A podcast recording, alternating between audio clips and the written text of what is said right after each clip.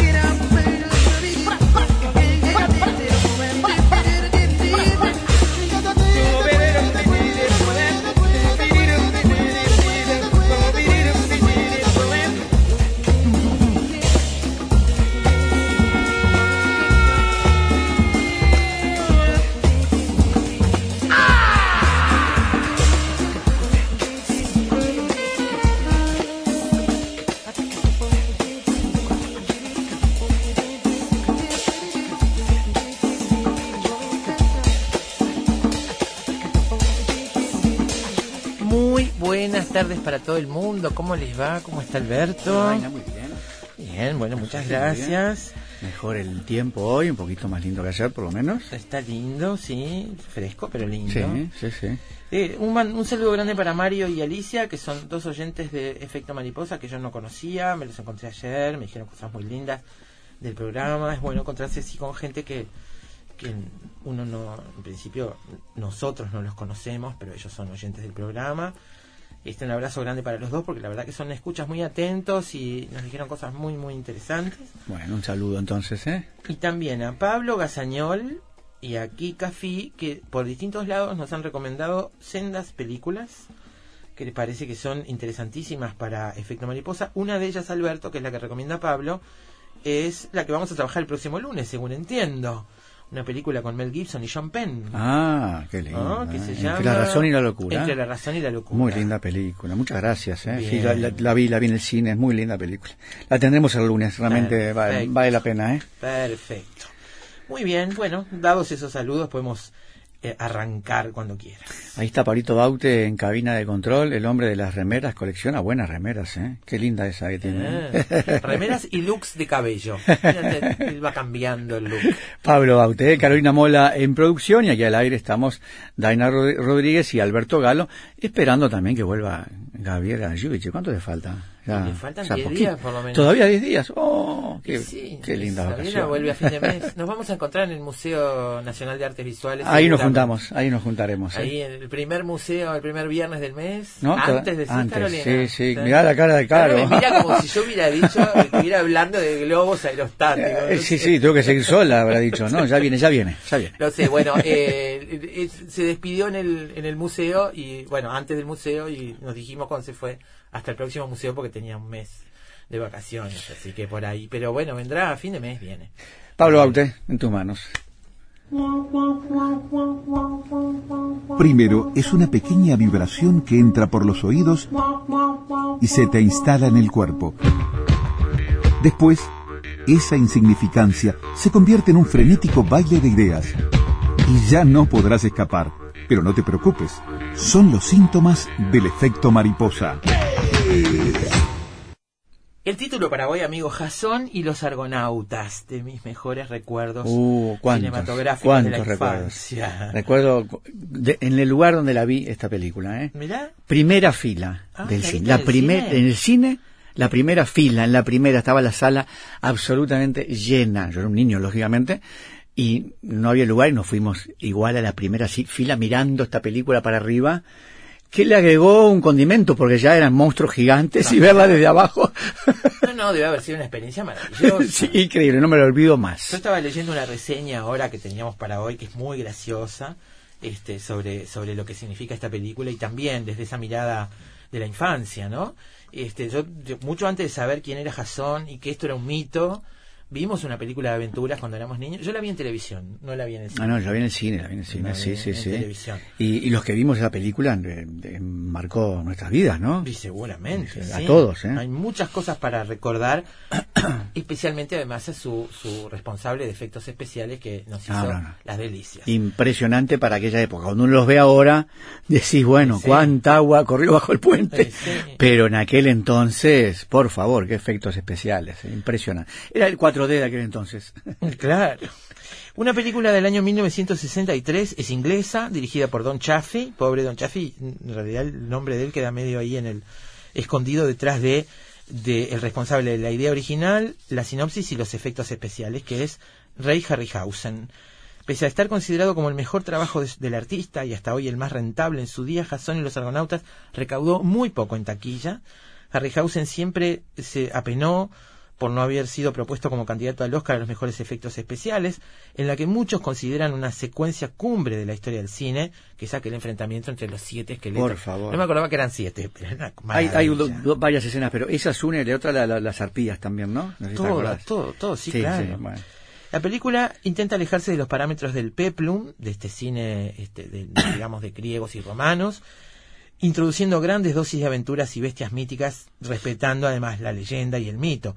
Jasón ha profetizado dejar el trono a Tesalia, pero Pelias le dice que viaje a la Cólquide, a Cólquide, el- y él sigue su consejo navegando durante muchos días con los argonautas hasta Grecia pero en su viaje se va a enfrentar con gigantes de bronce y toda serie de monstruos, aunque ellos tenían la protección de Hera y de Zeus también ahí, los, la reina de los dioses. Va buscando el vellocino de oro. Este es el mito es lo que da origen a una película que para nosotros fue una película de aventuras y que hoy está eh, siempre en nuestro recuerdo.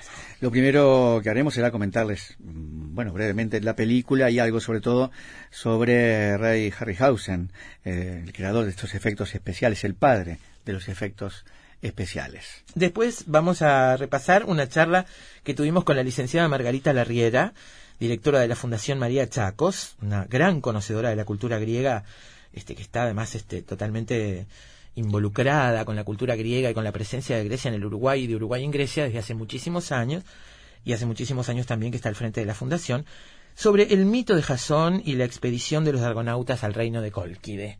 Vamos a repasar el mito. Después de hablar de cine, hablaremos de mitos. Eh, le pondremos un poco de música al programa, repasando películas para navegar. River Movies, hay unas cuantas. ¿eh? Exactamente, los ríos como tema Exacto. en el cine.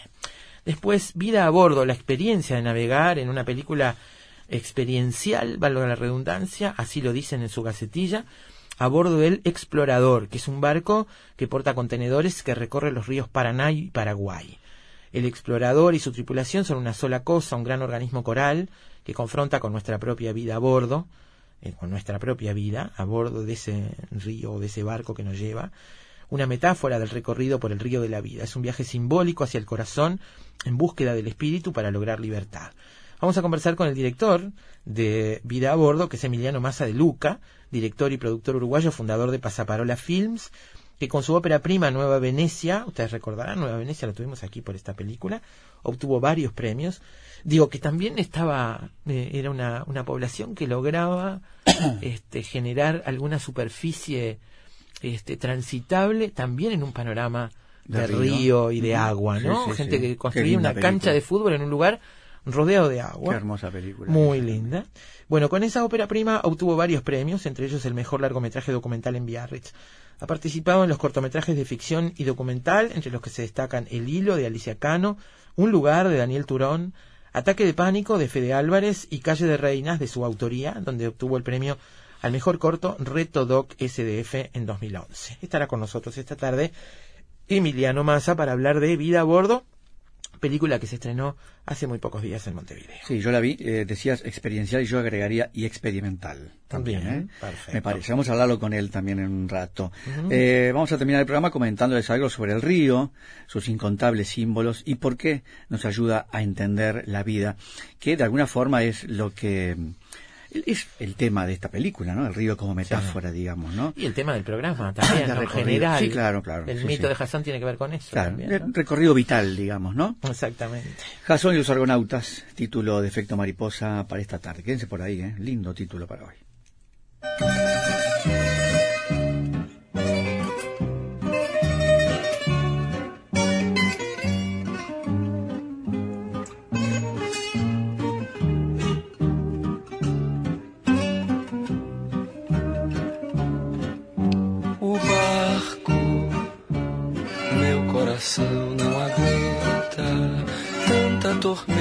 Alegria. Meu coração não contenta o dia, o marco, meu coração, o porto, não. Navegar é preciso, viver não é preciso. Navegar é preciso, viver não é preciso. O barco, noite no teu tão bonito, sorriso solto perdido, horizonte madrugada, o riso, o arco da madrugada,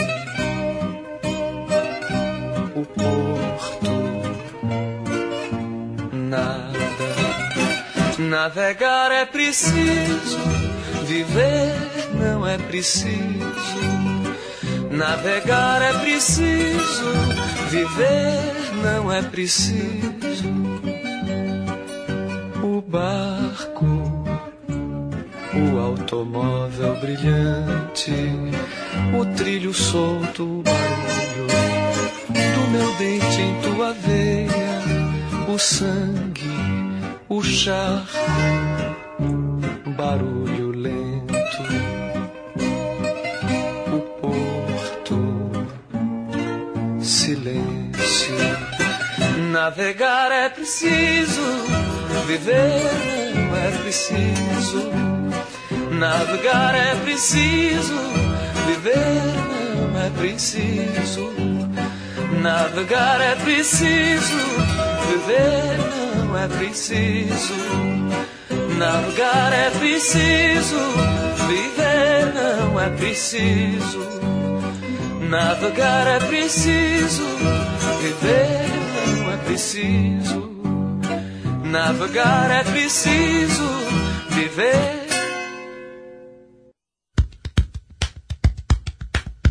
Siempre sabremos cómo empieza, pero nunca cómo termina.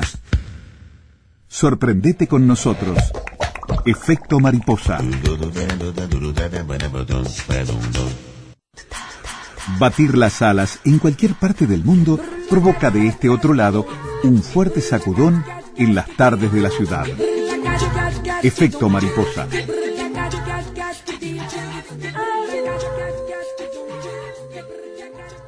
Todo cais é uma saudade de pedra.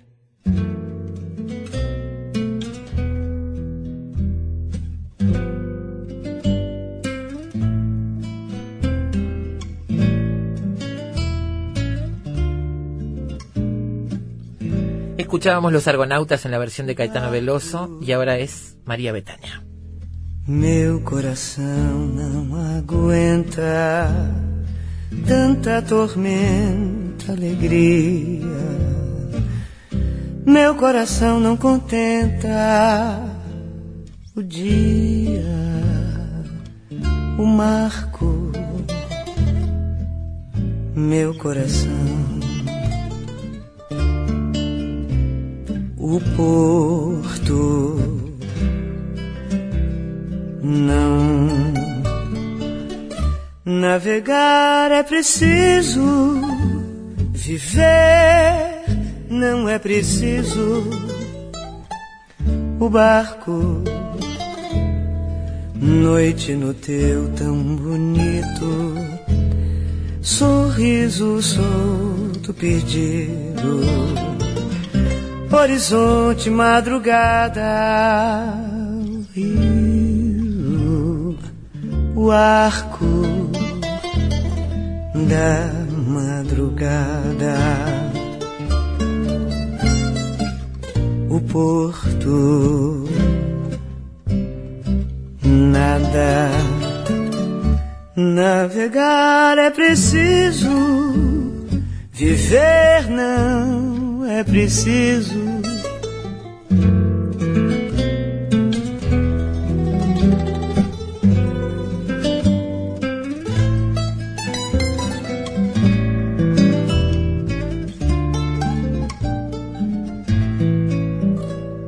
O barco, o automóvel brilhante, do trilho solto barulho, meu dente em tua veia, o sangue, o charco, barulho lento. Jason y los Argonautas es el título de Efecto Mariposa para esta tarde. Esta película que decíamos, la- los que vimos esta película, quedamos marcados. ¿eh? Eh, es una película inolvidable por, por muchos motivos. Eh, La historia, que es una historia realmente muy impresionante de aventuras, aunque todavía entonces, cuando la vimos, no conocíamos la historia real ¿no? que contaba. Por lo menos en mi caso, eso lo supe después. Sí, el mito más bien, ¿no? Claro, claro, el mito, el mito que contaba la película, lo lo- yo lo supe después. En lo que estábamos viendo allí, estábamos asistiendo a una película de aventuras increíbles, con efectos especiales increíbles. Este, yo recuerdo mucho esta película, entre otras cosas, como decía, porque la vi desde la primera fila. Dos películas vi en mi vida, la primera, primera, primera fila. Una fue esta y la otra, La familia Robinson, ¿te acordás? La familia Robinson, una película, la familia que daba, este, había naufragado una isla igual, pero la familia entera, ¿no? Esa segunda la vi en el Sensa, esta no me acuerdo dónde la vi. Creo que en un cine de barrio, en mi barrio. Ahora te digo dónde la viste porque me voy a fijar en cine estrenos y ya sé dónde la estrenaron. No, yo no sé si la vi en estreno o en, el- en el cine de barrio, ya después de haber sido estrenada. ¿eh? Sí, Este, seguramente sí, porque se- creo que en el, el- cine- porque la la vi después. El 63, yo era un poquito más grande, poner 10 años. En algún cine de barrio, seguro, sí, sí, seguro, seguro. Bueno, la historia que cuenta es la de Jasón, que está destinado a ser el rey de Tesalia, pero el usurpador Peleas no puede permitir eso y engaña al héroe haciéndose pasar por un noble y le dice que el tirano se rendirá si encuentra el místico y misterioso vellocino de oro. Y a partir de allí empieza la aventura, ¿no? Empieza este, la, este viaje que tendrá muchas etapas, muchos personajes, muchas aventuras y muchos efectos especiales de eh, responsabilidad del rey Harryhausen, que fue el, además el de, la, odea- el- el de la idea original, los efectos especiales, la sinopsis, es decir, todo el este esta de, de cómo iba a desarrollar la historia, ¿no? Resulta que la- superando obstáculos, ¿no? Era, básicamente era sobre eso la película, ¿no? Exactamente. Claro.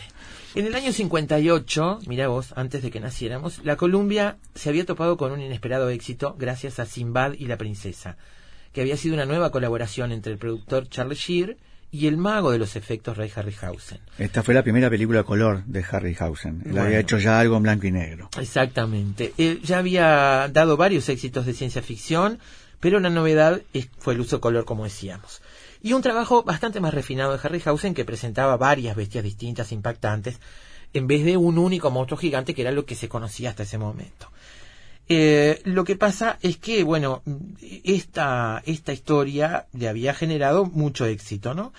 Eh, se había, se había montado una productora propia, el presupuesto se había elevado, y con la Columbia como distribuidora se abría un nuevo mundo de posibilidades para Harryhausen. Para él, Sinbad y la princesa fue un viejo sueño cumplido, y ahora se trataba de buscar uno más difícil y más complejo. Y mientras buscaba el proyecto idóneo, Harryhausen podía refinar las técnicas en color, las creaciones en títulos rápidos como Los viajes de Gulliver o La isla misteriosa, rodados para aprovechar el éxito de Sinbad. Con La isla misteriosa, Harryhausen descubrió además las ventajas de rodar en Inglaterra, lejos de las enojosas reglamentaciones de los sindicatos, que le resultaban bastante este, piedras en el camino. Y Después descubrió España, ¿no? Que Sí. Le gustó más todavía. Y aparte pasaba grandes temporadas en España porque ahí estaban los pasajes y los paisajes ideales para sus películas. claro, decía tenía variedad de lugares. Sí, ¿no? sí, sí.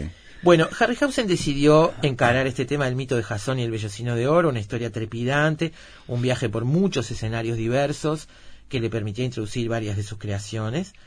mientras el guionista Jan Reed creaba un tratamiento a partir de la argonáutica de Apolonio de Rodas. Mira vos, no estaban jugando con pocas cosas, ¿no? Harryhausen trabajaba en sus figuras con un par de escultores, uno de ellos además paleontólogo, que tenían ahí Claro, otros datos Hay que también. decir que lo que hacía él era stop motion, ¿no? Era, trabajaba sobre eso. en la- Exactamente. en los orígenes, pero era básicamente eso. Y, y muy precarias, porque se movían aquellos monstruos como de, de, de 10 centímetros eran los movimientos, ¿no? Es- sí, es no era como ahora. Las anécdotas del rodaje son fantásticas. En el 61, Harryhausen y Chaffee, Chaffee que había sido elegido como el director, el director asignado, Dan Chaffee, y otros miembros del equipo, se embarcaron ellos en un crucero de trabajo por el Mediterráneo para buscar las localizaciones más, a- más aptas, ¿no? La producción se llevó a cabo finalmente en Yugoslavia, pero a un mes de comenzar el rodaje, cuando ya se habían empezado a levantar los decorados, surgió un problema presupuestario. Tuvieron que trasladar a pequeñas islas escondidas en ruinas italianas y estudios en Roma. No era fácil encontrar ruinas que no estuvieran plagadas de turistas. Imagínate. Claro. El guion dio problemas. Este, Shears quedó desilusionado con el trabajo del guionista, contrató a otro, Beverly Cross, un escritor y latinista licenciado además en Oxford, que ya había colaborado en Lones de Arabia. Mirá vos el, grado de rigor que intentaban tener, ¿no? Este, los, la gente que contrataban para, para ocuparse de las distintas cosas, ¿no? Este, y un hombre que sabía retocar diálogos con más conocimiento de causa, además. Eh, aparte, bueno, en las películas de Harryhausen los verdaderos protagonistas no suelen ser los actores ni las actrices, sino las creaciones. Y por lo tanto, en la Columbia no se molestaron en reunir un reparto consistente, este, salvo unos pocos casos, entre los escasos personajes carismáticos hay uno bastante shakespeariano, que es el rey Etes, eh, pero la mayoría de los papeles fueron a parar a actores jóvenes, aspirantes a estrellas y actrices de segunda fila. El director se volvió un poco loco, sobre todo por su protagonista, Todd Armstrong. Parece que era un tipo que no tenía muchas dotes ni tampoco un gran físico. Este, y bueno, y dice que sacó de sus casillas al director cuando el actor, antes de rodar una escena de lucha, fue llorándole al director quejándose de que su espada pesaba mucho y lo lastimaba, le hacía daño. Eh, parece que el instructor de lucha o el coreógrafo de las peleas se ganó con creces el sueldo para que se pudiera rodar esta escena. Y además de las quejas del actor, la mayor parte de las anécdotas durante el rodaje vinieron de parte de los extras, que eran italianos de tres pueblos de la región. Con el rodaje de la, este, de la megalómana Cleopatra en marcha, era difícil encontrar extras en Italia. Y el problema fue cuando se presentó un abogado de la región afirmando que tenían que repartir equitativamente el uso de los extras entre los tres pueblos. De lo contrario, iba a haber tumultos y matanzas entre pueblerinos. Esto me encantó. O sea que algunas de las matanzas que vimos a eran, ci- eran verdad. Y sí, a lo mejor algunas eran verdad. Y lo, lo otro que me encantó, este, bueno, eh, dicen, esta, esta reseña que es muy, muy graciosa y tiene mucha información, dice que en una, una, ocasión, una ocasión apareció en medio del rodaje un cura que fue a bendecir a los extras. Y el director, dice, cual jugador de béisbol, hacía señas con las manos para indicar a las cámaras cambios de lente y demás. Y una de las señas la realizaba con el puño cerrado, salvo el índice y el meñique. Imagínate. El cura le preguntó si estaba echando un mal de ojo a los feligreses. Parece que se armó terrible lío ahí. En otra escena, eh, estaba leyendo estos días, pasó, pasó un barco por detrás, un barco de- de- del pueblo, Sí. y, y el director eh, gritaba, no, saquen ese barco ahí, y, y el barco en una, en una escena aparece yéndose, la parte de atrás del barco saliendo. Increíble. Después en otro, en, otro, en otro momento habían hablado con un granjero para rodar unas escenas en los olivos de este granjero en la zona y aparecieron varios de golpe, varios granjeros del- de la zona y vecinos amenazándolo diciendo que quería o trabajaban también ellos en la película o los mataban a todos. Pero la cosa se puso muy muy complicada. Este, hubo que lidiar con lugareños singulares como los barqueros que esto me encantó. Los barqueros llevaban al equipo a la isla, a la pequeña isla donde Sí. tenían que rodar. Entonces se quedaban ahí esperando que terminara el rodaje en esa isla. Pero después, para volver, le pedían el doble del dinero que les habían ofrecido. Eh, Y si no, no lo llevaban de Claro, nuevo. era el negocio, era el negocio. Imagínate, imagínate todo lo que vivieron, ¿no? Ese, ese presupuesto. Este, Yo increíble. quería comentarles algo sobre Harryhausen, si cuando termines tú allí lo de Dale, la dale, dale, porque tenemos los, los- yo tengo acá señalados todas las criaturas de la película para Ah, recordarlas bueno, una por una. Claro, Déjame comentar algo sobre. Primero, Harryhausen, que no es Harryhausen, el apellido es Harryhausen, todo junto, ¿no? Sí, Rey, sí, sí, sí. Rey Rey Harryhausen. Harryhausen, sí. Rey Frederick Harryhausen. Está bien la aclaración. Ahí está, eh, había nacido en 1920, falleció en 2013. Eh, su primera película, vos decías al principio, eh, era un solo monstruo. En aquel caso fue, en el caso de él, El Gran Gorila, la película de 1949 en blanco y negro. Eh, una película que obtuvo un Oscar a los mejores efectos visuales. Después fue Sinbad y La Princesa, que tú decías. Incluso después de Jason y los Argonautas, tuvo la, la película exitosa este, mucho más tarde, que fue Furia de Titanes, ya en los años 80, 81, Sí, sí, ¿no? sí. Eh, eh, fíjate vos, Peter Jackson, George Lucas, Steven Spielberg, Tim Burton, todos reconocen que aquella escena de los esqueletos espadeando los marcó para Me siempre. acuerdo hasta del ruidito. Claro, y fíjate qué nombres, ¿no? Este, todos además de, de, de películas de fantasía, ¿no? De, de ciencia ficción en este caso, ¿no? Eh, siendo muy niño, sus padres lo habían animado a hacer experimentos con marionetas. Eh, ya eh, cuando empezó a estudiar en, en- en secundaria, fue amigo de Ray Bradbury, o sea que por allí también empieza, me imagino, ¿no? Empieza, me, lo imagino juntos pensando en ciencia ficción. Qué notable, ¿eh? Sí, Eh, historias de fantasía que lo fascinaron siempre. Sí, ¿no? claro, claro, totalmente. Le tocó a um, Harryhausen en la Segunda Guerra Mundial terminar en la División de Servicios Especiales, dirigida nada menos que por, por Frank Capra, este, que fue compañero de él. Y allí, a partir de ahí empieza su vinculación también por este lado de, de las películas. Harryhausen trabajó en varias películas de propaganda eh, eh, de la guerra, ¿no? Sí. Este, trabajó en varias, allí hizo mucha experiencia.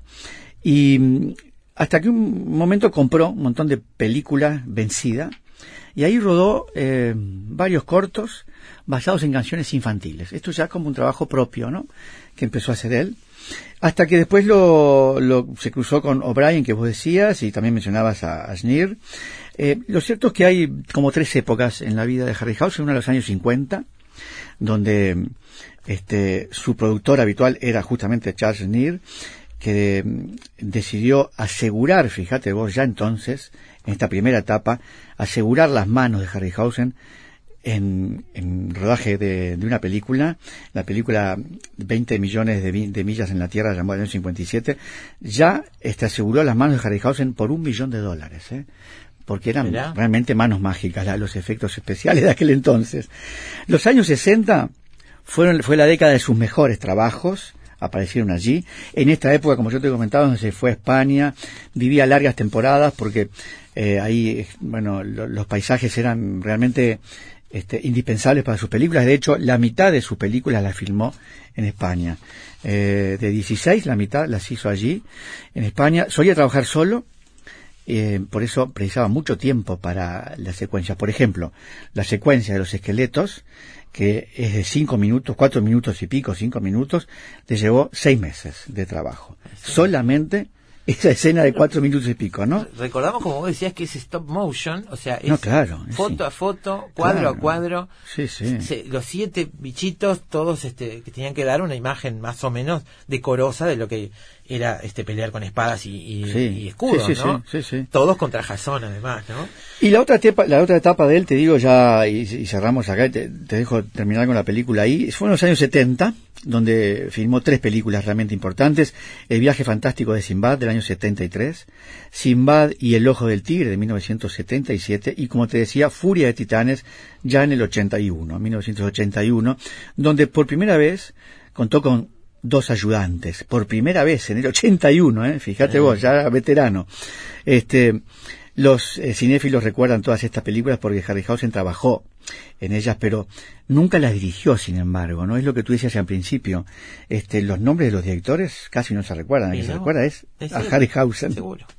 Que es el que hizo esta- estas maravillas. En el 92 recibió un Oscar honorífico, ¿eh? Este, por su trabajo. La primera creación de Harryhausen que aparece en esta historia de Jason y los Argonautas, ni bien arranca el viaje, es nada más y nada menos que Talos, que es el imponente gigante de bronce que custodia la isla. Recuerden ustedes, ¿no? Ese gigante parado con un pie en cada lugar, este, en los costados del, del, del agua, este, por donde pasan allí los barcos, por entre sus piernas. Bueno, tienen que luchar contra él. Se lleva a varios argonautas, algunos este, menos relevantes. Y, y bueno, y después es derribado para caer sobre uno de ellos que trata de rescatar el alfiler gigante de Hércules. Después de eso está la arpía en este lugar que recordabas cuando se encuentra en una isla con Fileo, un, vide- un vidente ciego al que la arpía está condenado a que la arpía no lo deje tranquilo este para, para comer, ¿no? Este no lo deja comer y Jasón trata un plan muy traza un plan muy astuto y captura a las dos arpías. A cambio de esto, Fileo le indica el camino hacia la Colquide, advirtiéndole que habrá de cruzar el peligroso paso de las rocas chocantes, que son las Simplégades. Y ahí aparece la otra creación, bueno, además de las arpías, es Tritón, el hijo de Poseidón, desde las aguas, y contiene las paredes del estrecho para que pueda pasar el Argos sano y salvo ahí, ¿no? Este, recordamos, por supuesto, este gigante que aparece entre, de- desde el agua, separando Qué estas emoción, rocas. Estoy viendo las imágenes que estás poniendo ahí, qué emocionante. Genial. Para que pase la nave. Qué bárbaro. qué. Eh, después, bueno, llegan a finalmente a, a buscar el vellocino, llegan al árbol famoso donde se supone que está colgada esta piel, pero la piel está guardada por otra de las fantásticas figuras de Harryhausen, que es la Hidra, una especie de dragón de siete cabezas, una de las creaciones más difíciles porque cada cabeza era independiente. Este, es, es, este, realmente destacable. Y por supuesto, la escena mítica tiene lugar después de que Jasón vence a la Hidra. Eh, el rey Etes realiza unos conjuros mágicos y tira colmillos de la isla en la tierra. Y de esto de la Hidra, yo no me acordaba de esto. De los colmillos de la Hidra nacen los esqueletos. Tras un terrible combate, Jasón da muerte a la Hidra clavándole la espada en el corazón. El rey Etes recurre eh, el poder de Hécate y usando los dientes de la Hidra invoca siete guerreros que son esqueletos de fuerza y agilidad terribles. Este, y tiene lugar una impresionante batalla en la que Castor y Peleo mueren y finalmente Jasón se lanza al agua y los esqueletos en su persecución caen en el acantilado y se destrozan contra las rocas. Qué maravilla. Qué lindos recuerdos, qué lindos recuerdos de la infancia, ¿eh? Ver estas cosas, haber estado allí. ¿eh? Jasón y los argonautas, ese es el título de Efecto Mariposa para esta tarde. Después de la pausa, el mito de Jasón. Investigadores, matemáticos, escritores, deportistas, historiadores, científicos, actores, artesanos, cantantes. Todos ellos, desde cualquier parte del mundo, se encuentran todas las tardes en Efecto Mariposa.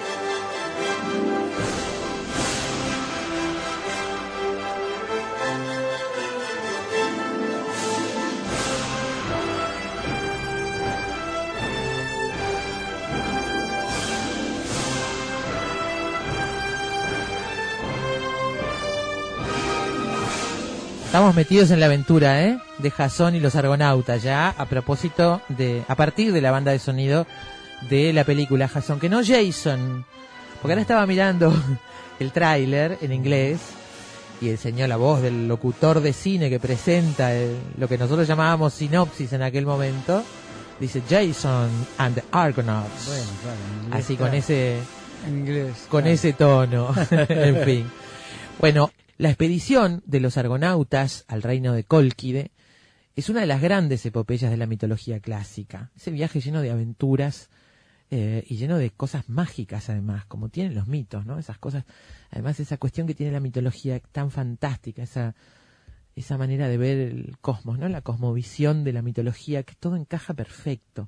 Hay miles de historias y todas encajan perfecto, digamos, ¿no? Unas se encadenan con otras, ¿no? Esta es una, esta es una, esta mitología es una gran aventura eh, interminable y además con momentos en que el héroe tiene que ir cumplian- cumpliendo esos obstáculos Claro. para poder llegar ¿no? al vellocino de oro.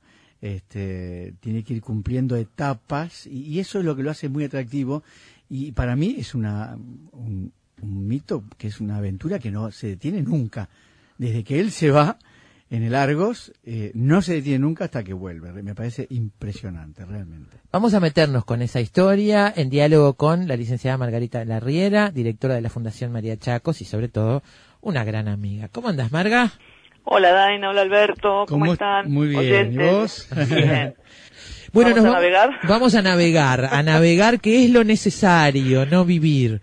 Sin duda, sobre Eh, todo para los griegos. Sobre todo para los griegos, ¿no? Este, decía Alberto recién, bueno, es es una historia de aventuras, como la que cualquier gurí, adolescente o niño puede pretender vivir, leer, Sí. este, conocer, ¿no? Sí, yo decía de aventura sin pausa, en realidad, ¿no? No tiene pausa. Extenuante. Sí, realmente. Realmente agotador. Claro, pero, pero en el sentido más moderno lo digo además, ¿eh? Sí, sí, sí. De, de esa aventura que no te deja respirar, ¿no?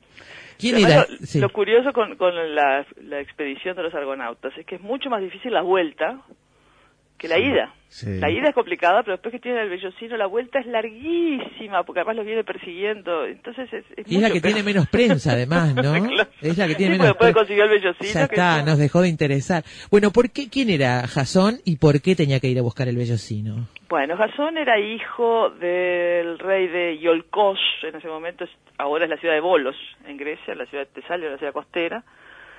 Y su tío había destronado a su padre y el padre, protegiéndolo a él como verdadero. Pues ya se, se usaba mucho, los, el padre, los hermanos se destronaban, entonces los hijos a los padres, todas esas cosas. Eh, su padre, para protegerlo, lo mandó a, lo escondió, ¿no? Una- de alguna manera lo mandó con el centauro Quirón, que es un personaje este, muy recurrido en la mitología griega como, como un centauro muy sabio que formó a muchos héroes, los educó, bueno. Y para que no, no, no, sufriera las consecuencias de, de- la ambición de su tío y él fuera también un, víctima de eso. Pero en un momento, bueno, Quirón se lo lleva, lo educa en, lo educa en varias artes, ¿no? este, le dice, y en literatura uno era, llegó a ser muy, tenía una formación muy sólida Jasón este, para su época. Y en un momento Quirón le dice, bueno, llegó la hora, cuando creció, yo que sé, la mayoría de edad o algo así, que, que vayas a este, reivindicar el trono de tu padre frente a tu tío, el tío se llamaba Pelías.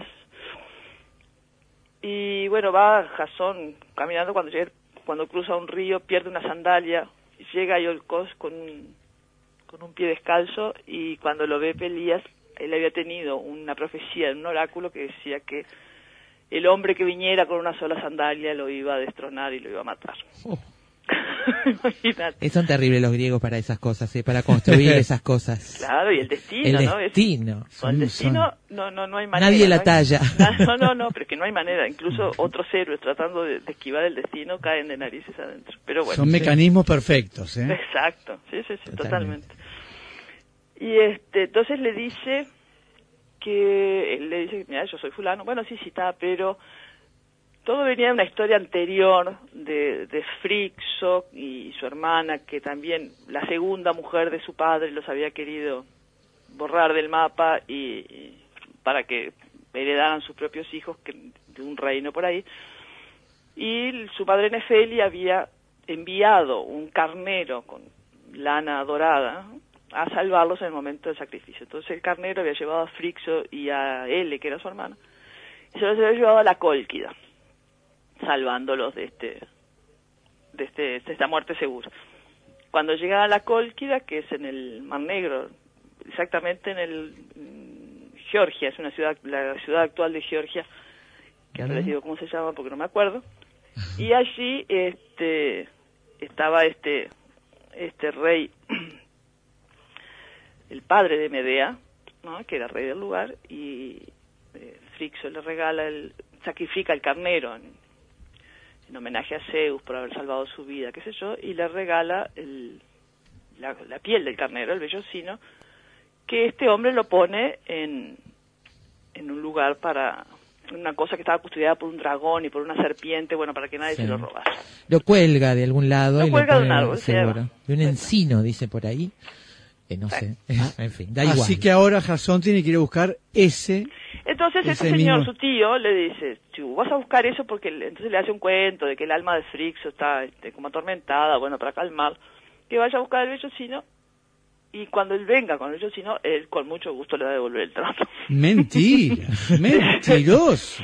Seguro de que la iba a quedar en algún lugar, de- ¿no? Porque el viaje era larguísimo, era lejísimo, bueno. Y así entonces, este, Jason acepta, le dice que bueno, perfecto, que voy a ir a buscar el vellocino y, al- y nos vemos a la vuelta. le. Y entonces convoca, hace un llamado por toda Grecia,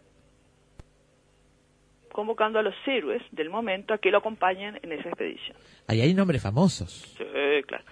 Primero ordenó a Argos que construyese, eh, que era un constructor de navíos, que fabricara una nave de 50 remos. Y de ahí toma el nombre, eh, la nave. La su nave de su constructor y los Y, argonautas. y ellos, claro. Y ellos, claro, porque naftis es marino en griego, argonaftis es el marino del Argos, Claro. que viaja en el Argos.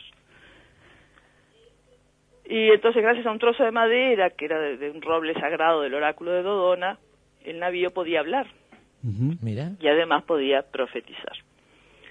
Bueno, de la lista hay dos versiones, las dos versiones más, porque después mención sobre esta sobre esta expedición de los argonautas hay en muchísimas obras clásicas, desde Hesíodo y su y su teogonía pasando por Píndaro, Homero, qué sé yo, pero hay dos relatos que se dedican específicamente a, a relatar la, expedición que son el de Apolonio de Rodas y el de Apolodoro que en general se toma, y aquí hay algunas diferencias sobre los integrantes y algunos detalles distintos de, de la historia, pero en general el de Apolonio de Rodas es el que se toma con más, como más certeza. Y allí habla de 50 y- cuántos. 55, Y ahí ¿no? hablan entre sí, de- son 50, Sí. pero bueno, los que están de acuerdo todos son, por ejemplo, Tifis, que era el timonel, Orfeo, el músico, que lo llevaban para que neutralizara el canto de las sirenas, por si se las encontraban como, como Odiseo, Castor y Polus, Hércules, que en realidad Hércules es el más famoso de todos, pero es el que menos viaja, porque ni siquiera llega a la Cólquida.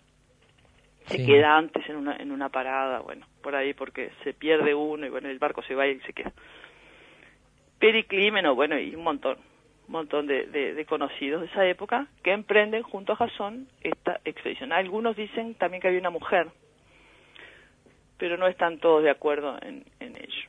Y bueno, allí parten de, de Iolcos, del actual Bolo, como decía, bordean. El, llegan a la isla de Limnos, donde están habitados solo por mujeres, porque, no bueno, ahí es otra cuestión. Ahí parece que se quedan un tiempo, porque les hacen hijos a las mujeres de Yo Limnos. te iba a decir, hay algunos se quedaba seguro, ¿no? Venían, venían embarcados. No, no es ahí, Además, donde, así no habían salido, ¿no es ¿no? ahí donde se quedó Hércules, por ejemplo. No, no es ahí, pero pero recién habían salido, pero de todas bueno, en fin, De todas maneras, era una tentación irresistible. ¿eh? claro. Era una tentación irresistible. Sí. Bueno, siguen después de esa isla. Y después van bordeando, pasan el, el estrecho de los Dardanelos, el estrecho del Bósforo, hay mapas que relatan exactamente cuál fue la travesía. Bordea, bordean todo el sur, la, la costa la costa sur del, del Mar Negro, lo que es actualmente Turquía. Hasta que llegan a, a la Colgid. Y bueno, les pasan mil cosas entre medio, ¿no? Tienen un montón de, Sí, de bueno. peripecias. Y bueno, la Colquide, allí está Medea, que es la hija del, del rey del lugar, que este que estoy tratando de encontrar el nombre del rey, no me lo puedo encontrar. El padre de Medea. Sí. El rey Eates. Eates, muy bien, Alberto, gracias. Acá tenemos todos los deberes hechos. Medea, que era medio hechicera, porque Eates es el hermano de Circe, la aquella famosa hechicera que tuvo a, a Odiseo, a Ulises, siete años eh, de su peregrinar de regreso a- Ujú. a Ítaca. Y Medea también tenía este, algunas dotes de, de hechicería. Algunos dicen que era una bruja directamente. Seguro. Lo cierto es que se enamora de Jasón y le dice, lo hace jurar que se va a casar con ella y si se casa con ella lo ayuda a robarle el vellocino a su papá. Cosa que efectivamente hacen, bueno, ella, pues, entonces el, porque este, el, el Eates le dijo que tenía que decir, que, que tenían unos toros que estaban custodiando, tenían que poner los toros bajo el yugo y después cultivaron cuestión con los dientes del dragón, bueno, una cantidad de pruebas. De los dientes del dragón le empiezan a salir guerreros que lo enfrentan, es todo Sí, terrible. claro. Sí, sí, sí. Todo Esto, terrible. esto de las pruebas es, es, es típico de muchas mitologías, Sí, ¿no? claro. Te ganabas el pan con su- Claro, claro, claro, claro. sí, Yo sí. recuerdo No era así nomás, no era un, No, no, no, no, no era no, un no. obsequio, ¿no? No, no, claro. Eh, yo re- bueno recuerdo lo de lo del eh, de la está bien, hablando la- la- el recuerdo que tenemos de la película de- con los efectos de Harryhausen de la que hablábamos más temprano recuerdo el mascarón de proa que era el que podía hablar Claro. y este y darles alguna idea pero que creo que podía ayudarlos no sé un número acotado de veces No lo sé, este y, y, y de Que era alguna el hecho con el roble de Dodona. El- el roble, el roble famoso, el roble mágico, ¿no? Este, recuerdo las arpías que aparecen allí también, en, en alguna de las islas, en alguno de los lugares donde... Pero es que esas son las sirenas en la mitología. Son esas que Ah. vienen y cantan y te, y te gritan y te, Sí, te vuelven Claro. loco. No, estas le comían la comida a uno que era ciego, a un anciano ciego que estaba solo, entonces venían y siempre le Sí, comían la comida. exactamente, exactamente, exactamente. Este- Sí, sí, él que, que en realidad es un, es un, Él les ¿cómo dice se que llama? Un augur. Este señor Exactamente, él les dice que si le, si le ciego. Si lo resuelven ese problema, de, la, de esas que no lo dejan comer, sí, totalmente. él les da la solución para otra de Sí, las sí, pruebas Para siguientes. otra etapa, Sí. exactamente. Este, est- esto también, como dice Alberto, lo de las pruebas es, es típico de la mitología, ¿no? De los héroes mitológicos. Tienen Ah. que superar muchísimas pruebas, no es el único. Por eso se, Ah, pues, sí. son héroes. Claro. ¿Qué pasa cuando vuelve? ¿Qué pasa cuando regresa? Eh, ¿Se, Bueno, cumple- hay- ¿se hay cumplen las promesas? No, ni- nadie cumple promesas. Claro, Para claro. empezar, este, el papá de este Eates, el padre de Medea, le dice que si logra hacer todo eso, ¿no? Y sacarle, le- uncir los bueyes estos y cultivar los dientes del dragón y que se le va a dar el vellocino. Y Él no- hace todo ayudado por claro. Medea y el señor no le da el vellocino. Claro, claro. Entonces Medea, Medea, para ayudarlo, no solo traicionó a su padre originalmente, sino que mata a su hermano. Esto es espantoso. A su hermano menor eh, en la huida y lo va descuartizando y va tirando los pedazos para que el padre se, se, se pierda tiempo juntando los pedazos de su hijo. Mm. Es increíble, ¿no? Es la cosa más espeluznante. Lo de Medea es digno de otro análisis, ¿no? Hay poco, hay poco, y bueno, por eso ha sido tan... Hay pocos relatos tan, tan, tan crueles como este, ¿no?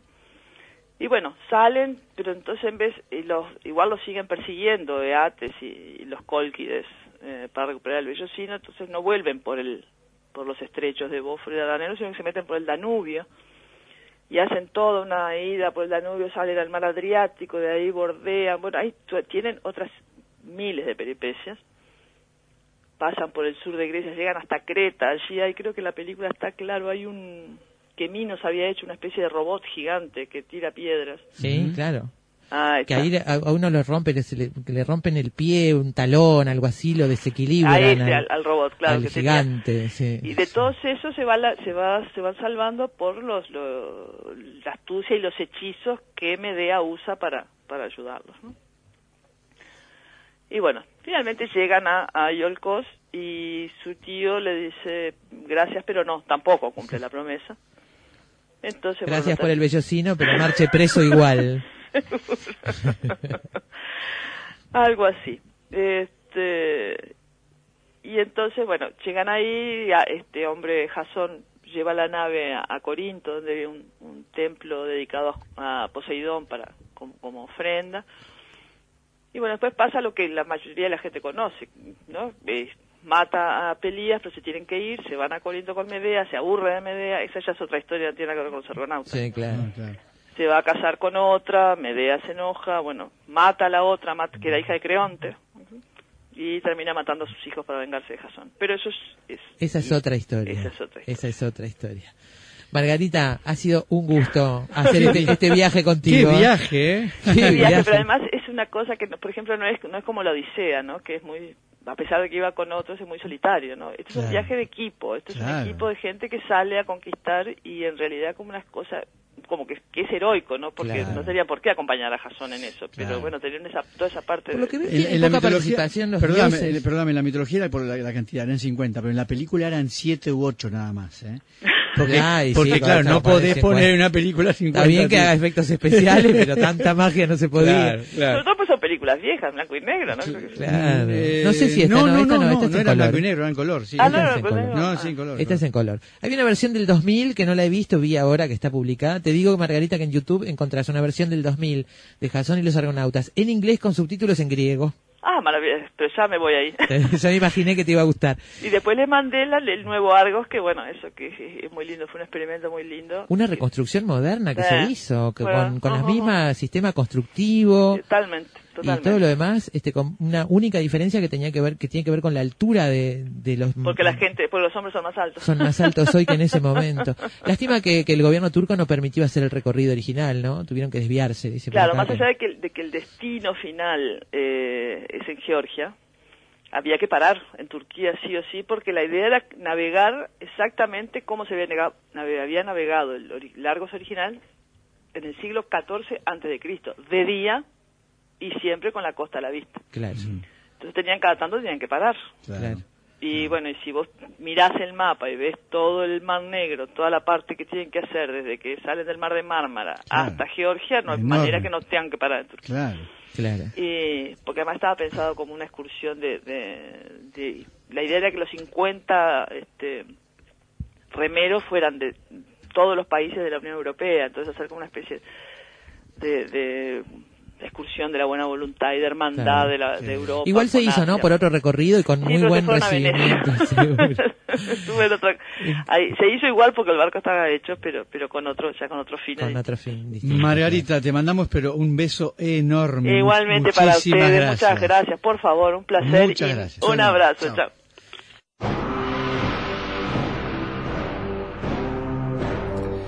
Era entonces eh, repasando con Margarita Larriera el mito de Jasón y la expedición de los argonautas al reino de Colqui. Después de la pausa le ponemos un poco de música al programa con River Movies, películas para navegar.